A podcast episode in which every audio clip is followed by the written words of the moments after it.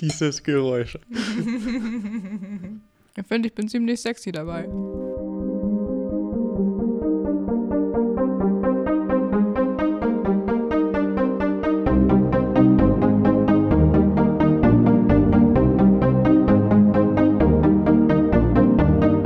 Herzlich willkommen zum Teil 2 unserer Folge über Zellen. In dieser Folge geht es um unterschiedliche Zellarten. Nachdem wir euch in der ersten Folge den prinzipiellen Aufbau und die Zellteilung erklärt haben, gehen wir jetzt genauer darauf ein, welche unterschiedlichen Arten von Zellen im menschlichen Körper vorkommen. Ein durchschnittlicher Erwachsener besteht aus mehr als 37 Billionen Zellen. Die meisten davon haben sich spezialisiert, um eine bestimmte Funktion im Körper zu übernehmen. Wir erklären euch heute, was die unterschiedlichen Typen wie zum Beispiel Blutzellen, Nervenzellen und Hautzellen eigentlich ausmacht und welche Funktionen sie in unserem Körper haben. Wie Max gerade schon erzählt hat, gibt es ja echt viele Zellen in unserem Körper und es gibt dazu auch richtig lustige Fakten. Die haben wir euch in einem Instagram-Post zusammengefasst. Falls ihr da mal Lust habt, könnt ihr auch gerne auf der Seite bei uns vorbeischauen. Aber jetzt zurück zum Thema. In unserem Körper gibt es mehr als 200 verschiedene Zelltypen, von denen jeder Typ darauf spezialisiert ist, eine bestimmte Funktion zu erfüllen oder eben ein spezialisiertes Gewebe zu bilden. Die wichtigsten Zelltypen im menschlichen Körper sind die Stammzellen, die Blutzellen, die Nervenzellen, Muskelzellen, Knochenzellen, Hautzellen, die Endothelzellen und die Epithelzellen, die Fettzellen und die Keimzellen. Wir werden jetzt näher auf alle diese Zellarten oder Zelltypen eingehen und sie euch einfach nacheinander erklären. Zu Beginn fangen wir mal mit den Stammzellen an. Das sind nämlich die Vorfahren von allen Zellen des Körpers. Also wirklich von der einfachen Hautzelle bis zur komplexen Nervenzelle. Ohne diese ursprünglichen Stammzellen wären wir als menschliche Wesen nicht so komplex und funktional, wie wir es mittlerweile sind. Stammzellen besitzen nämlich die Fähigkeit, sich zu jedem anderen Zelltyp des Körpers entwickeln zu können. Dieser Vorgang nennt sich übrigens Pluripotenz, was letzten Endes einfach nur so viel wie Zelldifferenzierung bedeutet. Embryonale Stammzellen stammen von Embryonen. Sie werden aus befruchteten Eizellen gewonnen und können in der Forschung verwendet werden. Adulte Stammzellen, also somatische Stammzellen, kommen im gesamten menschlichen Körper vor. Diese sind zur Reparatur und zur Erhaltung spezialisierter Gewebe da. Kommen wir jetzt zu den Blutzellen. In unserem Körper gibt es drei verschiedene Arten von Blutzellen. Zum einen die roten Blutzellen, die Erythrozyten, die weißen Blutzellen, die Leukozyten und die Blutplättchen. Fangen wir mal mit den roten Blutzellen an. Die Erythrozyten sind der am häufigsten vorkommende Blutzelltyp. Sie haben die Form einer Scheibe und haben einen Durchmesser von ca. 6 bis 8 Mikrometern, was äußerst klein ist, und eine durchschnittliche Breite von 2 Mikrometer.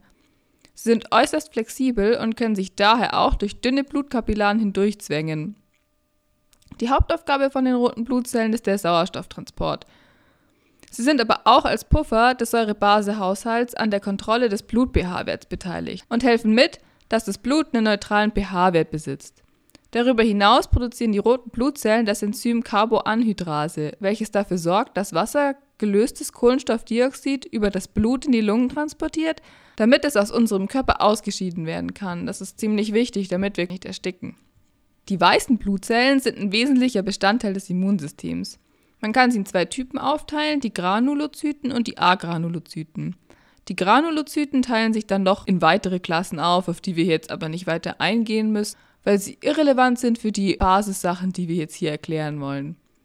Die Aufgabe von den weißen Blutzellen besteht größtenteils in der Stärkung des Immunsystems und der Vernichtung von defekten Zellen und Bakterien mittels Phagozytose, das haben wir schon so ein bisschen in unserer Folge Wie funktioniert eine Impfung angesprochen. Also könnt ihr gerne mal reinhören, falls ihr euch da näher zu informieren wollt. Zu den weißen Blutzellen gehören auch die B- und T-Helferzellen, die ebenfalls an der Immunantwort beteiligt sind. Die letzte Art der Blutzellen sind die Blutplättchen. Technisch gesehen sind Blutplättchen mehr Zellfragmente als echte Zellen.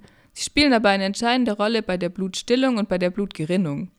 Blutplättchen haben nämlich Oberflächenproteine, über die sie sich aneinander und an geschädigte Blutgefäßwände binden können. Sie werden vom Körper rekrutiert, sobald es zu einer Blutung kommt und initiieren dann den Prozess, den man auch Hämostase nennt. Sie verschließen dann die Blutungsquelle, indem sie aneinander kleben. So entsteht zusammen mit dem faserigen Protein Fibrin ein Blutgerinnsel, welches die Blutung vollständig stoppt.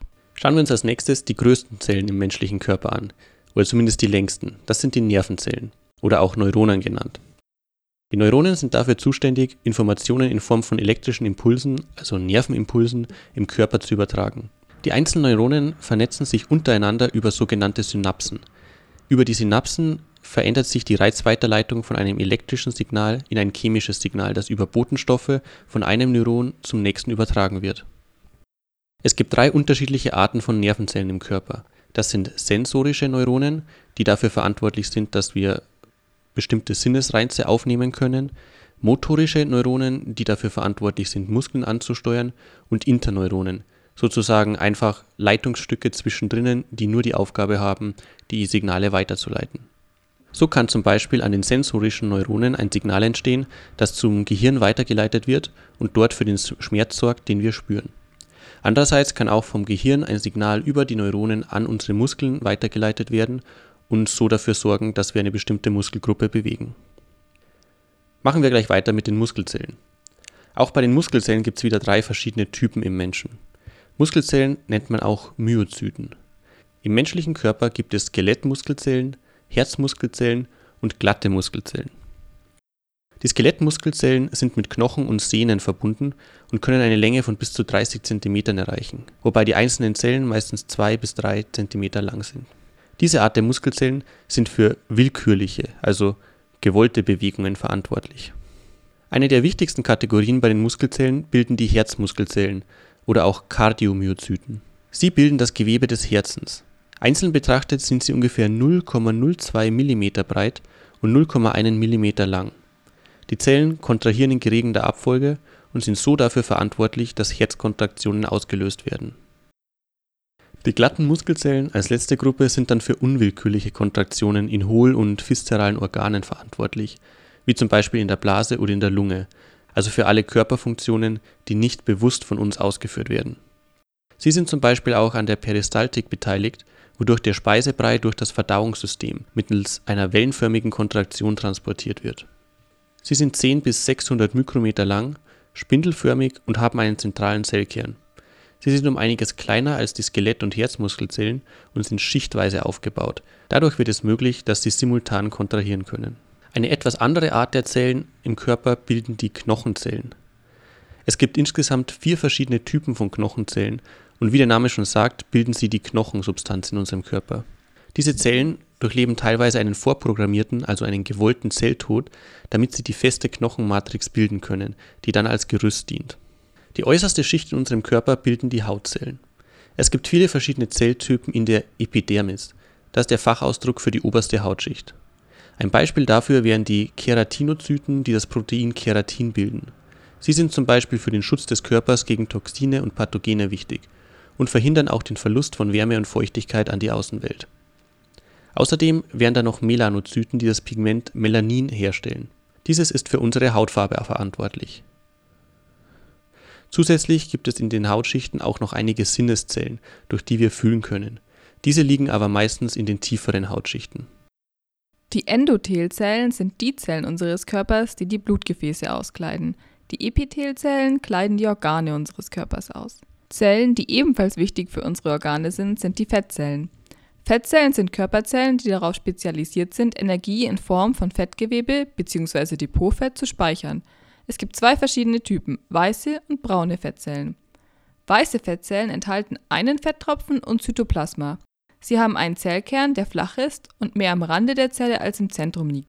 Weiße Fettzellen unterscheiden sich in ihrer Größe, haben aber im Durchschnitt einen Durchmesser von ca. 0,1 mm. Braune Fettzellen haben mehrere Vakuolen, Vakuolen sind ähnlich wie Vesikel und sind eckig geformt. Sie enthalten mehr Zytoplasma als weiße Fettzellen und die Fetttropfen in ihnen sind verstreut. Der Zellkern ist nicht abgeflacht, sondern rund und ist zufällig angeordnet in Richtung Zellzentrum. Die Schlüsselfunktion von braunem Fett ist die Produktion von Wärmeenergie, weshalb die Zellen viele Mitochondrien enthalten, die ihnen ihre bräunliche Farbe verleihen. Kommen wir jetzt zur letzten Zellensorte. Das sind die Keimzellen. Sie sind für die Fortpflanzung des Menschen zuständig.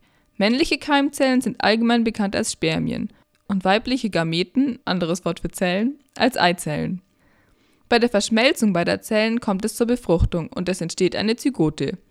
Spermien sind wesentlich kleiner als Eizellen. Sie sind nämlich nur ungefähr 50 Mikrometer lang und haben einen Kopf, einen Hals und einen langen Schwanz, der für Antrieb und Beweglichkeit zuständig ist. Der Kopf der Spermazelle enthält einen Zellkern, der dicht mit DNA gepackt ist und wenig Zytoplasma enthält. Das Mittelstück der Zelle besitzt Mitochondrien, die die Energie bereitstellen, die die Zelle zur Fortbewegung benötigt. Eizellen sind mit einem Durchmesser von 0,2 mm sehr groß. Sie haben eine runde Form und werden während der embryonalen Entwicklung in den Eierstöcken gebildet. Das war's auch schon mit unserer zweiten Folge zum Thema Zelltypen. Wir hoffen, ihr konntet einiges mitnehmen. Wenn ihr wissen wollt, wie das zentrale Dogma der Molekularbiologie aussieht, bedeutet, wie es von der DNA zur RNA zum Protein geht und dann letzten Endes auch zu unserer Zelle, dann hört doch in unsere dritte Episode der Folge 2 rein.